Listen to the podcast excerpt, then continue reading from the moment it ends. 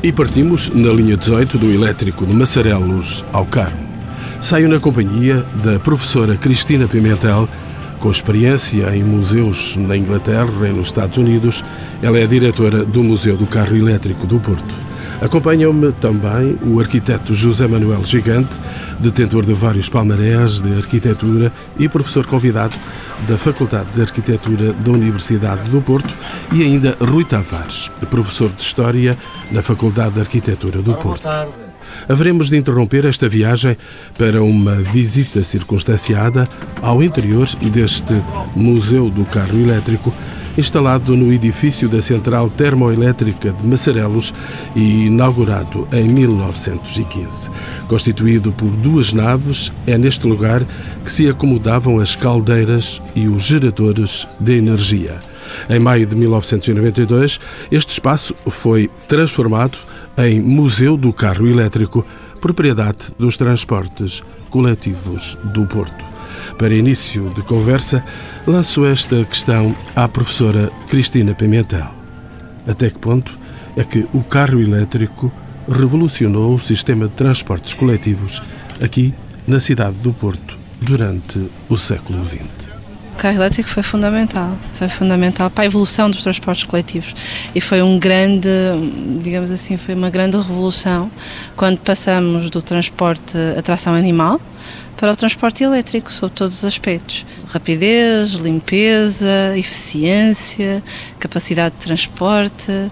Foi uma autêntica revolução. Professora Cristina Pimentel, de que modo é que a opção pelo carro elétrico, ou seja, a aposta nos transportes terrestres, colocou em perigo a estrada fluvial do Douro que temos aqui já à saída desta estação de carros elétricos? Eu penso que ela não colocou em perigo, ela vai é estruturá-la e vai transformar essa estrada numa estrada fundamental para a forma como o Porto se vai desenvolver. Mas mexeu na estrada fluvial.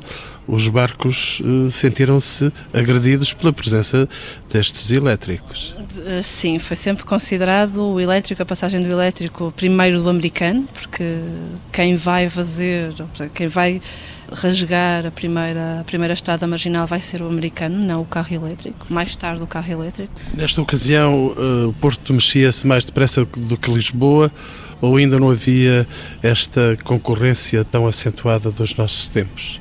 O Porto vai ser pioneiro, tanto no, no americano como depois mais tarde no carro elétrico, mas depois uh, penso que não é por muito tempo e as cidades vão andar mais ou menos par a par em termos das evoluções que serão feitas no, nos seus transportes públicos coletivos.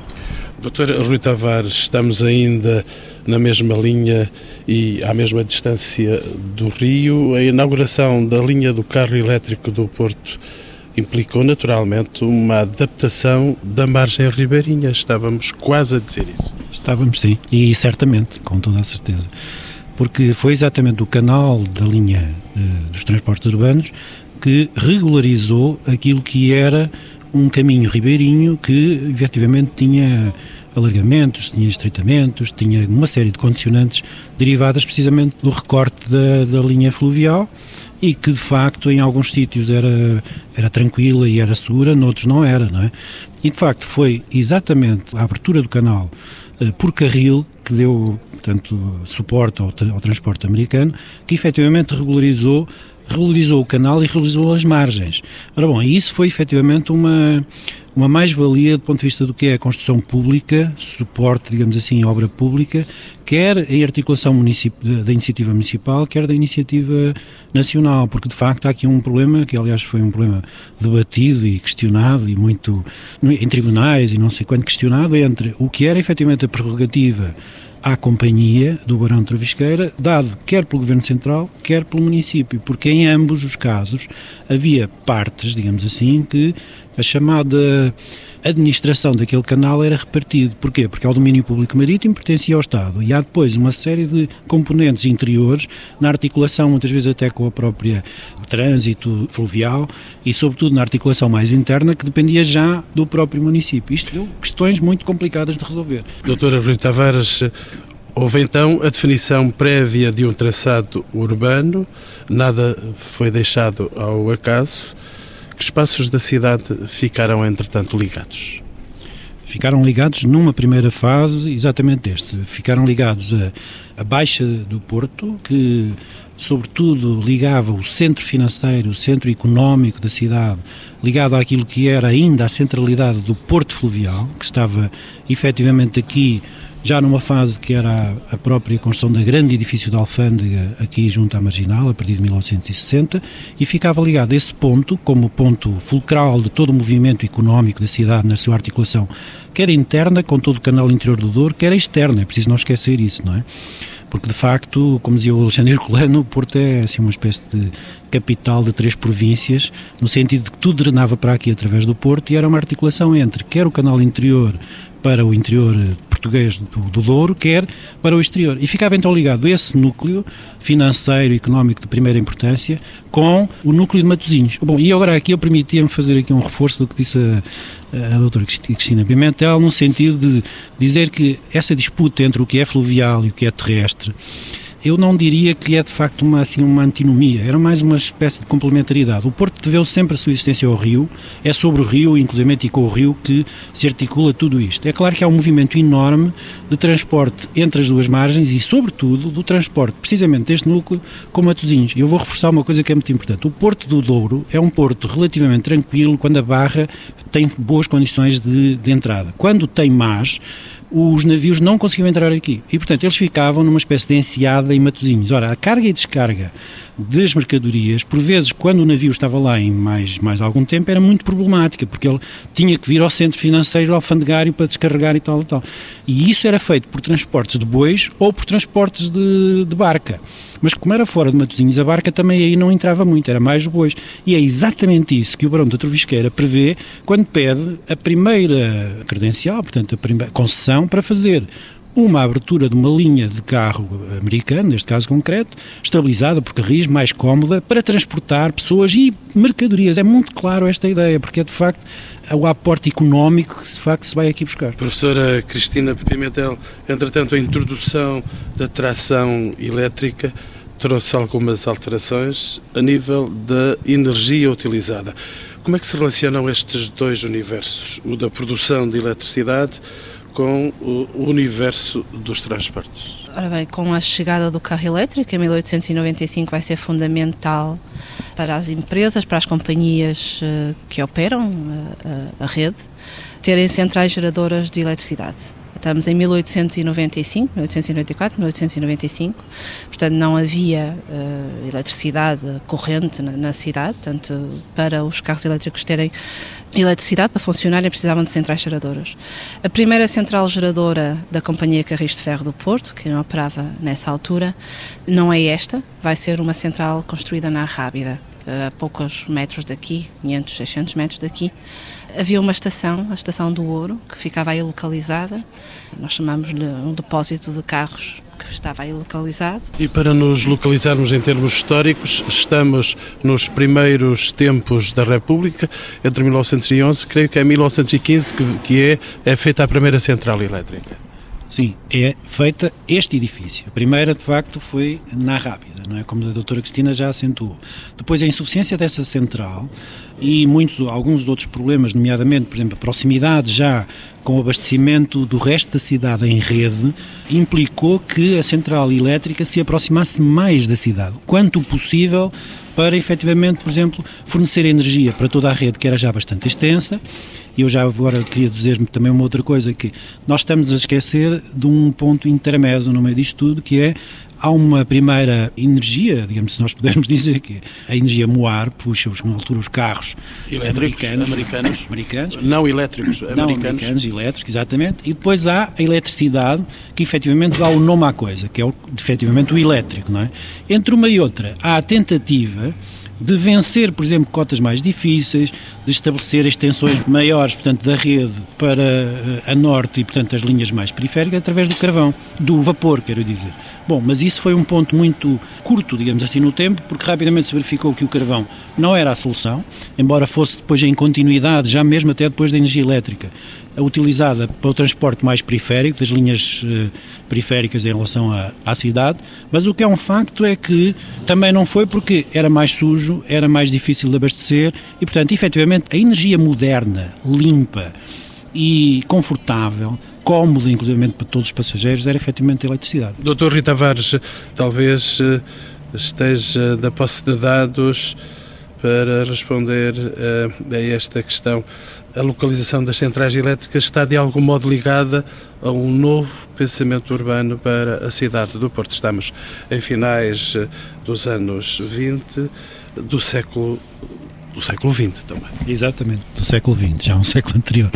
É verdade que sim, pois uh, as, as, centrais estão efetivamente ligadas não só a um novo pensamento urbano, como a um novo estádio de desenvolvimento económico das atividades centrais da cidade nomeadamente através de uma série de componentes já da modernização industrial que de facto implicavam uma nova força motriz e uma outra capacidade de movimento e de produzir efetivamente movimento com outra rotatividade. Mas também estamos, para além destas questões funcionais, novas indústrias, novas produções, há um outro pensamento que, assim, é um facto um pensamento urbano no sentido da modernização da cidade, modernizar a cidade. E isso é claramente uma questão muito cara aos republicanos, no sentido de dotar a cidade de infraestruturas modernas que significassem efetivamente esse salto qualitativo na produção e ao mesmo tempo na qualidade de vida. Reparemos que a energia elétrica é aquela que de facto pode afastar da cidade a produção mais poluente, mais perigosa, inclusivamente, do ponto de vista do que é a produção de energia. E complementar aquilo que realmente era o que se passava aqui, porque realmente já foi dito aqui que a central termoelétrica de Massarelos fornecia para a rede dos elétricos uma energia que era muitíssimo fechada, portanto, enfim, era praticamente exclusiva, porque a rede era muito exigente, não é? Portanto, inclusivamente era preciso, há pouco falou-me de uma, quais eram os pontos que ficavam ligados. A energia elétrica, por exemplo, é decisiva para que a cidade, que tem um território muito acidentado, muito difícil de vencer, com, com diferenças de cotas muito grandes entre o que é, por exemplo, a marginal fluvial e o que é o centro, a baixa, hoje a dita baixa da cidade, que era alta nessa altura e bastante alta, são cerca de 90 metros difíceis, é fundamental para vencer essas, essas diferenças de cota. Por exemplo, a energia elétrica foi fundamental para vencer a rampa da restauração, que foi a primeira linha que foi feita, aplicada exatamente à energia elétrica, e, portanto, a comodidade e tal. E há um ponto aqui muito importante que é, entre 15 e 20, os anos 20, 27, 24, depois 27 em elaboração, em que a central do Freixo produz energia para a cidade, há uma coisa aqui muito interessante que é aquilo se calhar que importa realçar do ponto de vista do que é a presença desta central para a cidade toda, é que a cidade fornecia mesmo assim algum excesso de energia para a cidade no que ela precisava e vendia. É muito interessante isto. Professora Cristina Pimentel, vamos saber então que tipo de equipamentos se instalaram nesta central para a produção dessa tão afamada eletricidade. Professor Rui Tavares disse agora uma coisa que é muito importante, que é a exigência da rede relativamente à central e que vai efetivamente transformar estas centrais termoelétricas em centrais relativamente diferentes das centrais que vão surgir depois mais tarde na cidade. O carro elétrico tem exigências uh, extraordinárias, arranca, para, está constantemente a travar e isso implicava às centrais um tipo de produção de energia que não era a produção de energia que temos, por exemplo, na central do Freixo, de alimentar a cidade. Tanto mais que esta central é mais recente ainda, não é? Quer dizer, nós estamos aqui a falar de uma central que começa a surgir aqui em 1909, mas que é reminiscente em termos de equipamento e em termos tecnológicos da central da Rábida de 1895. Obviamente que esta será de uma dimensão extraordinária, muito mais moderna, muito mais bem equipada e com muito maior capacidade, mas não deixa de ser baseada na mesma tecnologia e nas mesmas exigências. O carro elétrico não evolui tecnologicamente assim tanto entre 1895 e 1920. Aliás, podemos dizer que ainda hoje a tecnologia que utilizamos é praticamente a mesma. Em termos de equipamento, este edifício estava extraordinariamente bem equipado. Era uma central geradora e transformadora de energia. Esta sala onde nós estamos agora, que é a sala, o espaço, a nave onde atualmente se encontra instalada a exposição permanente do museu, era a sala das caldeiras. Portanto, aqui estavam instaladas uma série de geradores de vapor, de caldeiras a vapor, mais concretamente 20 inicialmente, mais tarde uh, ampliadas para 26. Portanto, aqui produzia-se a energia eh, através de caldeiras de vapor. E na sala das máquinas, que é uma nave subsequente a esta, paralela, existia um conjunto vastíssimo de turbogrupos, de comutatrizes, de retificadores, cuja função era efetivamente transformar, estabilizar e injetar, chamamos assim, a energia elétrica na rede da cidade. Portanto, era toda um, uma série de equipamentos extremamente complexo, muito moderno, que permitia efetivamente produzir a energia necessária ao funcionamento da rede. Depois, também em ligação a outras subestações que, entretanto, foram surgindo ao longo da cidade e em estabilizadores da corrente, chamados FIDAs, que ao longo da cidade também iam sendo colocados no sentido de permitir uma alimentação correta, eficaz do carro elétrico. Arquiteto José Manuel Gigante, bem-vindo aos Encontros com o Património. Uma pergunta para um arquiteto, arquitetura da Central de Massarelos, onde estamos, traduz a sua função.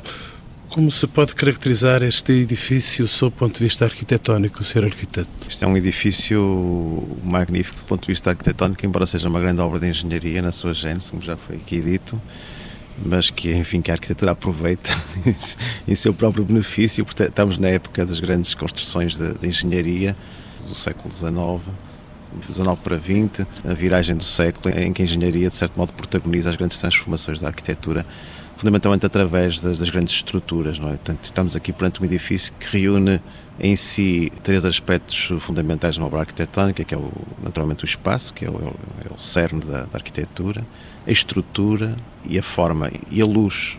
A luz é magnífica aqui dentro, como estamos a ver, não é? Portanto, Uma injeção de luz por todos os lados. Digamos que é um edifício em que estes, estes fatores atuam de, modo, de, um modo absolutamente íntegro, não é? Que, caracterizando os espaços e dando-lhes, portanto, essa. É impossível dissociar estes aspectos num, num, edifício destes, não é? E esse é um aspecto muito importante na caracterização do edifício e depois na própria eh, valorização das propostas de intervenção que se fazem sobre este tipo de edifícios. Professora Cristina Pimentel, como é que funcionavam uh, os carros elétricos? Pode destacar algumas das suas características técnicas mais importantes? A mais importante é o facto do carro elétrico ter dois motores. Todos os carros elétricos têm dois motores, são bidirecionais. Dois motores para quê? Para tanto? Porque eles andam, são bidirecionais, eles andam para um lado e andam para o outro, não é? Não, não, não andam em círculo como um automóvel ou como um autocarro. Não fazem marcha atrás? Também fazem marcha atrás, também fazem, também fazem. Mas não durante muito tempo. Não durante muito tempo. Portanto, o que caracteriza fundamentalmente a grande diferença dos carros elétricos, eles são, têm dois motores, portanto, a energia elétrica vai através dos fios de cobre que constituem as catenárias, que estão, tanto marcaram a cidade e que ainda continuam a marcar, hoje, hoje menos, mas uh, chegaram a, a marcar muito profundamente a nossa cidade. Portanto, a energia elétrica vem através da catenária, entra no carro elétrico, faz-o acionar mecanicamente, não é? É uma estrutura extremamente simples, faz a condução com o carril, portanto é uma estrutura fechada, extremamente simples e que ainda hoje os veículos que operam na, na nossa, na nossa rede têm exatamente a mesma tecnologia que em 1920, 1930. Esses veículos, esses carros também apresentam uma estética muito própria que entretanto vai evoluindo com as alterações tecnológicas estes modelos são modelos importados ou eram fabricados aqui ou vinham, por exemplo, da Inglaterra, dos Estados Unidos? De onde é que vinham estes carros tão sedutores para os primeiros dias? Os primeiros a chegarem ao Porto vieram dos Estados Unidos, de Filadélfia, mais concretamente da J. Gabriel Company, que era uma, um grande fabricante americano de carros, de carros americanos, de carros de tração animal mas mais tarde de carros elétricos. Mas nós sempre tivemos uh, aqui no Porto, e penso que em Lisboa também terá acontecido, uma grande capacidade depois de também construirmos os nossos próprios veículos, aquilo que nós fazíamos a partir de determinada altura, nos inícios, por exemplo, logo no início do século XX começamos a fazê-lo com a grande a fábrica a construtora, que era uma grande, uma grande fábrica aqui no Porto. Começamos a mandar vir apenas as peças e a montá-los. Portanto, montávamos cá os carros de acordo com patentes da J. Abril. limitada. Também compramos alguns carros em Inglaterra mais tarde. Temos uma série muito interessante de carros uh, nos anos 20 adquiridos à Bélgica, que nós chamamos aqui no Porto os Belgas que tem uma história muito sui generis e muito interessante, porque surgem na cidade na sequência de um grande incêndio que houve em 1928 na antiga remise da Boa Vista, onde hoje fica a Casa da Música.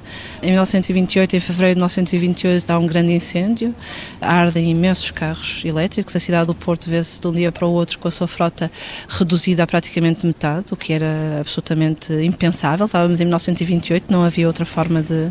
não havia autocarros, não havia outros transportes públicos e imediatamente a companhia Carris de Ferro, na altura, vai ao mercado comprar os carros maiores que existiam.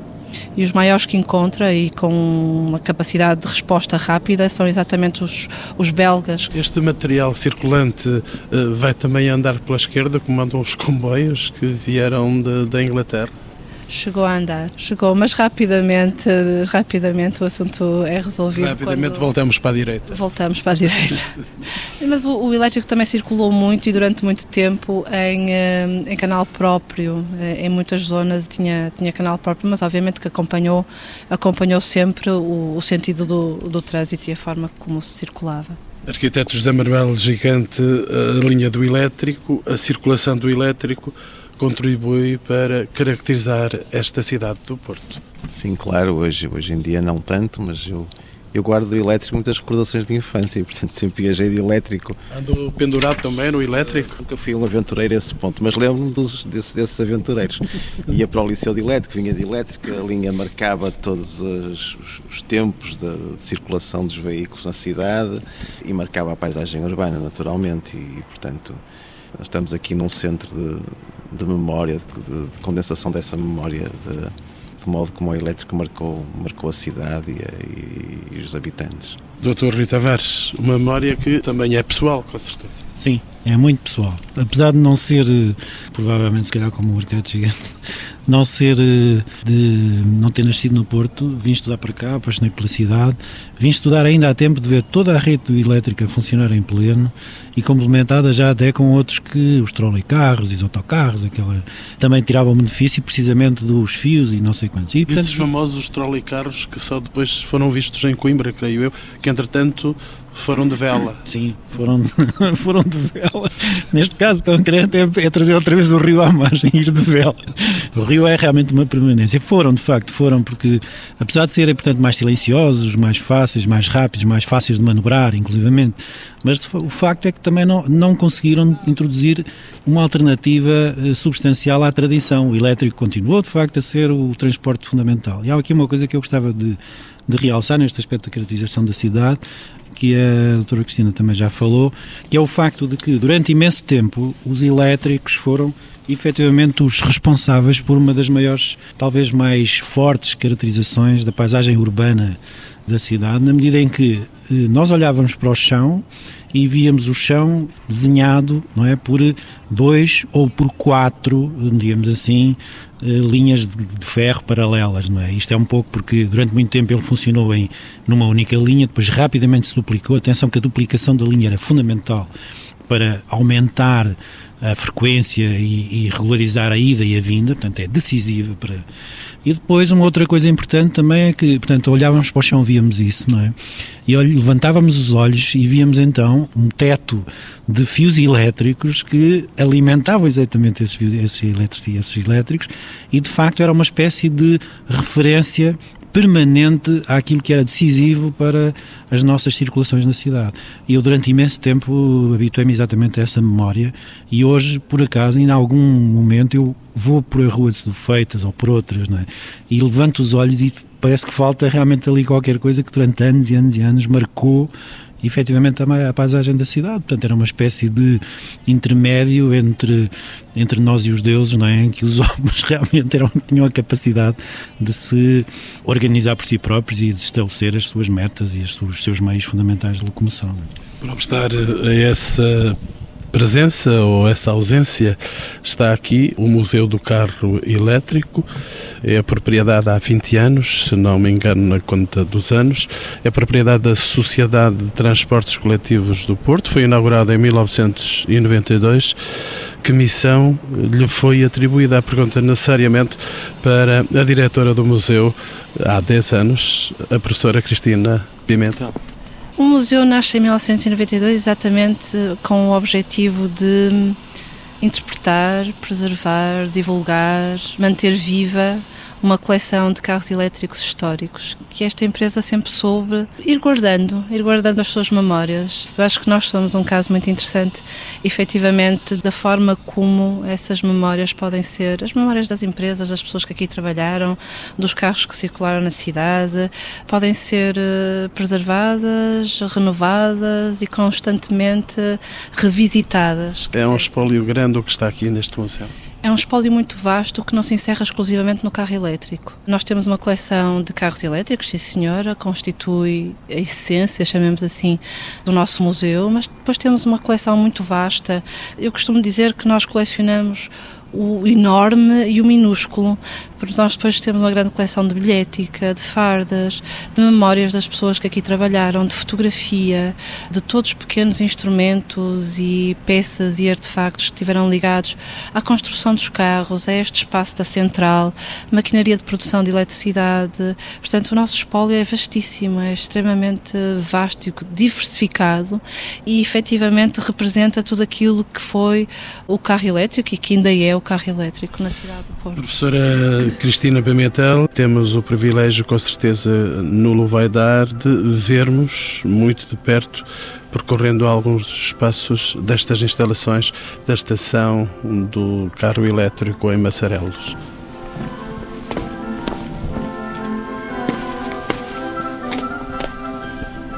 Professora Cristina Pimentel, a abrir a sua casa, um estendal de carros é uma mulher muito rica. a abrir a minha casa, nós, nós efetivamente temos aqui uma vasta, uma vastíssima uh, coleção de carros elétricos e não só. A nossa coleção não se esgota exclusivamente no carro elétrico. Nós começamos a nossa história exatamente com um exemplar único de um carroção. E porque o carroção? O carroção está aqui, fizemos questão que ele abrisse a nossa exposição porque consideramos que representa o primeiro veículo de transporte público da cidade do Porto. Era um transporte para o povo. Não propriamente. Aliás, o transporte para o povo uh, será, mesmo de carro elétrico, será uma aquisição muito mais tardia. Só no princípio do século XX é que nós efetivamente começamos a ter um sistema de transporte público na cidade capaz de atender a todas as classes sociais, a todas as pessoas. Andar de carro elétrico era caro. Andar de carroção era caro. Andar não de carro era... elétrico hoje é caro. Andar de carro elétrico hoje não é nada caro. Andar de carro elétrico hoje é uma experiência que até fica relativamente em conta, se tivermos em consideração que estamos num veículo histórico com 80 anos de história. Curiosamente, os carros do povo, o transporte do povo está aqui, aqui nestas, nestas caras. Como foi dito ao, ao longo desta nossa conversa, o nosso museu, para além do Museu de Técnica, sempre quis ser muito um museu de história social. Nós não contamos exclusivamente aqui a história dos carros elétricos, nós contamos sim a história dos carros elétricos através das pessoas que lhe deram forma, através das pessoas que neles viajaram, através das pessoas que neles trabalharam. Daí termos na nossa exposição um conjunto de fotografias dos antigos funcionários cobradores, condutores, administrativos, todo o tipo de pessoas que trabalharam nesta empresa e que fizeram desta empresa aquilo que ela é hoje. E agora uma porta preta. Uma porta preta, exatamente. Esta porta preta leva-nos à sala das máquinas, à antiga sala das máquinas da Central Termoelétrica de Massarelos. Umas escadas para subirmos a um espaço muito vasto que se pode já ver aqui das escadas. Uh, nós estamos a chegar àquela que foi a sala das máquinas, onde se transformava a energia necessária à rede de carros elétricos da cidade do Porto. A central termoelétrica de Massarelos foi desclassificada enquanto central geradora em 1960. A partir de 1961, ela vai sendo progressivamente desmantelada. Vão ficar algumas máquinas, vão persistir, vão resistir algumas máquinas, que são o núcleo que hoje vemos ainda na antiga sala das máquinas, que era um núcleo mais dedicado à, à retificação da energia, à transformação, à, à sua estabilização para colocar depois a energia na rede de carros elétricos. Arquiteto José Manuel Gigante, este espaço vai ser modificado? Este espaço vai ser modificado.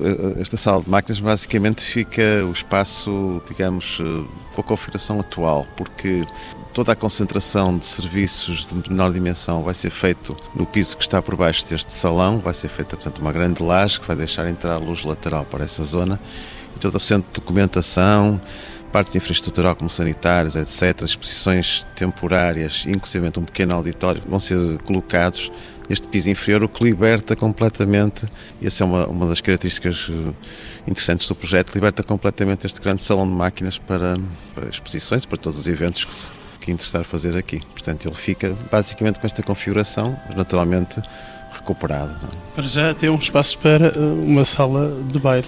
Para já é um espaço que também, eh, dada a dimensão, utilizamos para eventos dos mais variados tipos, desde concertos, já tivemos aqui ópera, jantares, aluguel de espaços, portanto é um espaço que está disponível para variadíssimas funções. E este espaço não é assim tão pequeno, vamos ter que percorrer o resto do museu.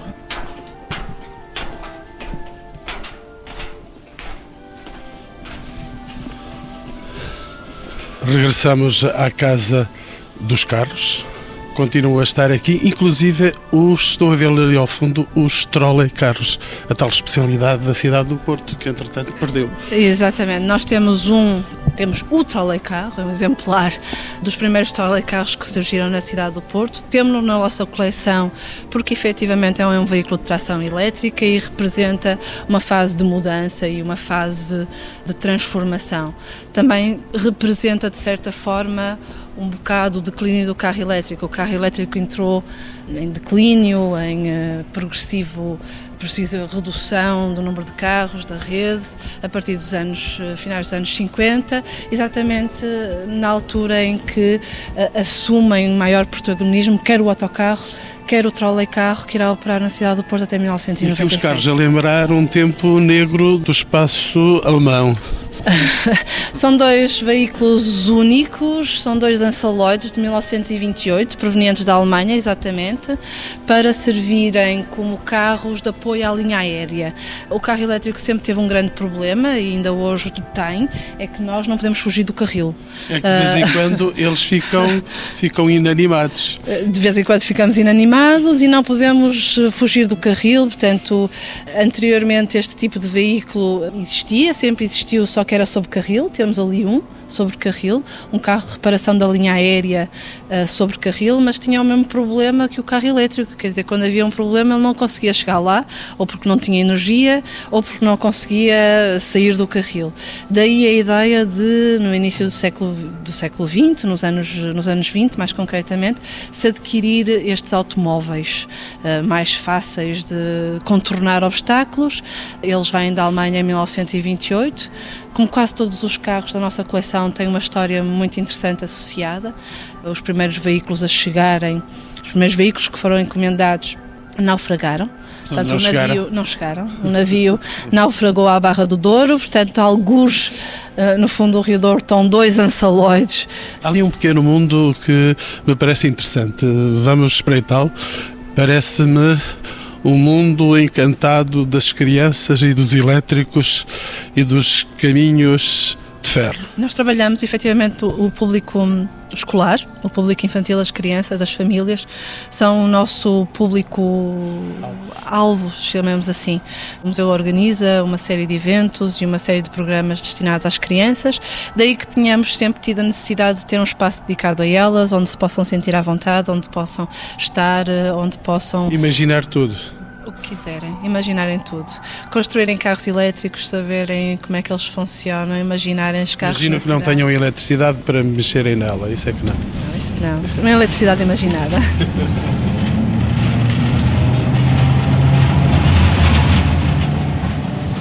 E depois de concluído este privilégio de vermos estes lugares da história e da memória, eu vou ainda perguntar à professora Cristina Pimentel este museu eh, caracteriza-se, e podemos vê-lo, também por uma relação estreita com a cidade, não ficando encerrado dentro de portas. Como é que é promovida essa articulação entre este lugar e a cidade?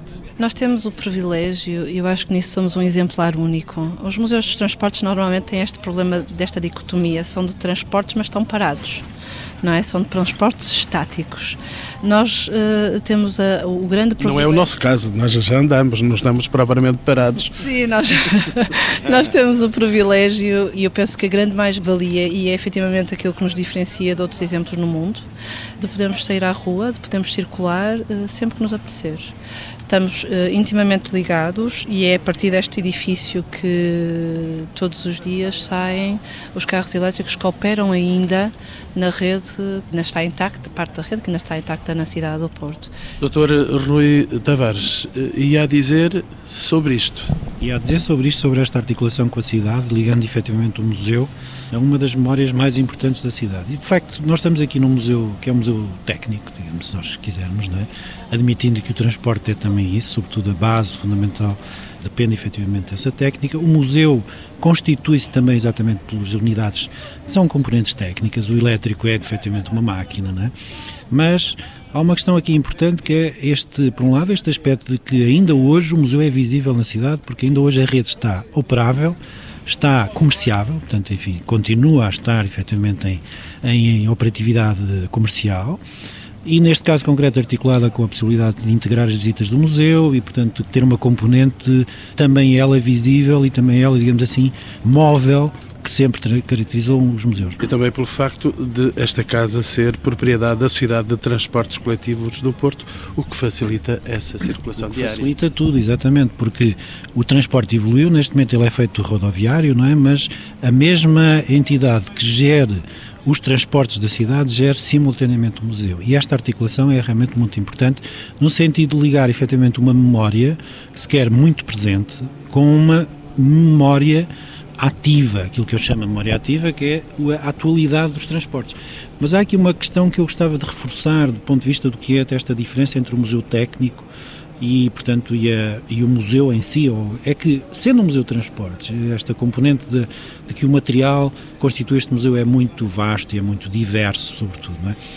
é que está aqui também consubstanciada um depósito, uma espécie de contentor de memória, como eu digo, do Museu Social da cidade do Porto. Se nós considerarmos quem trabalhou, quem usou, quem construiu, quem conduziu os transportes, quem... nós temos aqui efetivamente uma memória viva, social, da cidade em si. Portanto, sei lá, por exemplo, os passos, não é? Quem é que comprou os passos? Quem circulou, pelos, quem circulou pelo bilhete? Quem trabalhou? Os bilhetes?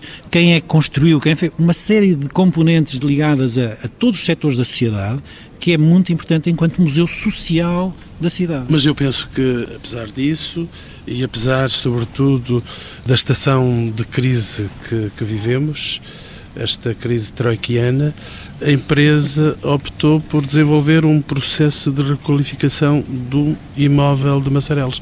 Não vamos perder a história, professora Cristina Pimentel. Não vamos perder a história. Eh, eh, o facto de nós avançarmos agora com o projeto, ou de estarmos nesta fase, não tem propriamente. Este projeto já tem a ser trabalhado há muitos anos, desde que o museu abriu praticamente há 20 anos, que nós estamos a trabalhar no sentido de criarmos aqui as condições para que efetivamente este projeto possa consubstanciar-se, tornar-se um projeto mais concreto, de grande mais-valia para a cidade, de preservação do carro elétrico, de ligação com a rede, de criação de histórias. Portanto, é um projeto que já vem dá muito tempo. E por isso eu vou saber ainda mais pormenores. Volto ao arquiteto José Manuel Gigante. Para esta requalificação lançou-se eh, um concurso público internacional de arquitetura. Houve muitos concorrentes, eh, muitas soluções? Houve 49 soluções. Eu gostava de dizer, antes de mais, que ainda bem que foi lançado um concurso público, que a Sociedade de Transportes Coletivos de Porto lançou um concurso público de arquitetura e que o lançou com o devido enquadramento da Ordem dos Arquitetos. Acho que isso é muito importante, porque foi um concurso muito bem formatado, com, todos, com toda a tramitação que deve informar este tipo de concursos e realmente foi bastante concorrido, houve propostas com bastante qualidade. E quem foi o vencedor? O vencedor foi um arquiteto alemão, Thomas Kroger, entre, entre outras propostas com qualidade, mas de facto eu fiz parte do júri e parecemos que era a proposta realmente que reunia mais uh, melhores condições para a valorização do, do, do, edifício e a revitalização do museu. Quando é que se prevê que este projeto se inicie e esteja concluído? Já há datas para tanto? Professora Cristina Pimentel? O projeto de execução já terminou, já, já foi entregue, já começamos, teoricamente já começamos com a obra, com uma pequena obra que é fundamental iniciar para que depois venha a obra maior e que tem a ver exatamente com a operação de carros elétricos que é a obra que irá permitir relocalizar a atual subestação numa outra zona do edifício, libertando o espaço onde ela atualmente está para que aí possa avançar a obra e será uma obra faseada, obviamente. Portanto, teoricamente ela já começou, quanto tempo ela irá demorar é um bocado uma incógnita, dado o faseamento da mesma e a necessidade de irmos preparando os concursos e fazendo o, seu lançamento de uma forma faseada e sustentada. Breves segundos para os meus convidados dizerem porque se deve visitar este museu. Doutor Rui Tavares, aqui a história está acima de tudo? Creio que sim, está acima de tudo a história, mas a história com sentido de uma atualização permanente. E eu acho que isso é a parte mais importante e a parte mais singular deste museu e, sobretudo, desta operação que aqui está. Realmente, o que está aqui a fazer é conservar a história, conservar a memória, mas enriquecê-la aumentá-la e atualizá-la, tornando-a efetivamente sempre um presente permanente, que é aquilo que nós temos que lidar com a nossa própria existência. José Manuel Gigante, razões do arquiteto para uma visita? Eu acho que, como já disse, está é um edifício magnífico. Eu acho que com a, com a nova valorização que vai ser feita com as obras, este lugar vai ser reinventado necessariamente e é essa a função da arquitetura. Sobre a história, eu queria dizer que a arquitetura também faz história. A história é feita hoje, a história não é só aquilo que, que aconteceu. E a Sociedade de Transportes Coletivos do Porto e depois todos os intervenientes no projeto estão neste momento a fazer, a fazer história. Estão a, reinventar este lugar, a valorizá-lo em termos funcionais, a consolidar a construção existente, portanto, do ponto de vista construtivo e eu penso que o projeto é de bastante qualidade, na minha opinião, é muito pouco intrusivo em relação à, à presente arquitetura do edifício, portanto, concede-lhe praticamente todo o protagonismo espacial e, e, vai certamente o museu ficar mais atrativo e ser mais apelativo em relação à, à cidade. Professora Cristina Pimentel, uma casa bonita, uma casa grande, por que visitá-la? Porque para além de ser uma casa grande, é uma grande casa. com muitas histórias para contar e que eu acho que efetivamente permite uma experiência única, não só de percepção daquilo que foi a cidade do Porto, sob todos os aspectos, como também de percepção da própria cidade através do carro elétrico. Eu acho que nós somos um exemplo único, como a partir de coleções, a partir das memórias dos objetos, se pode partir à descoberta da cidade, à descoberta do passado, do presente e, quem sabe, um bocadinho antever o futuro.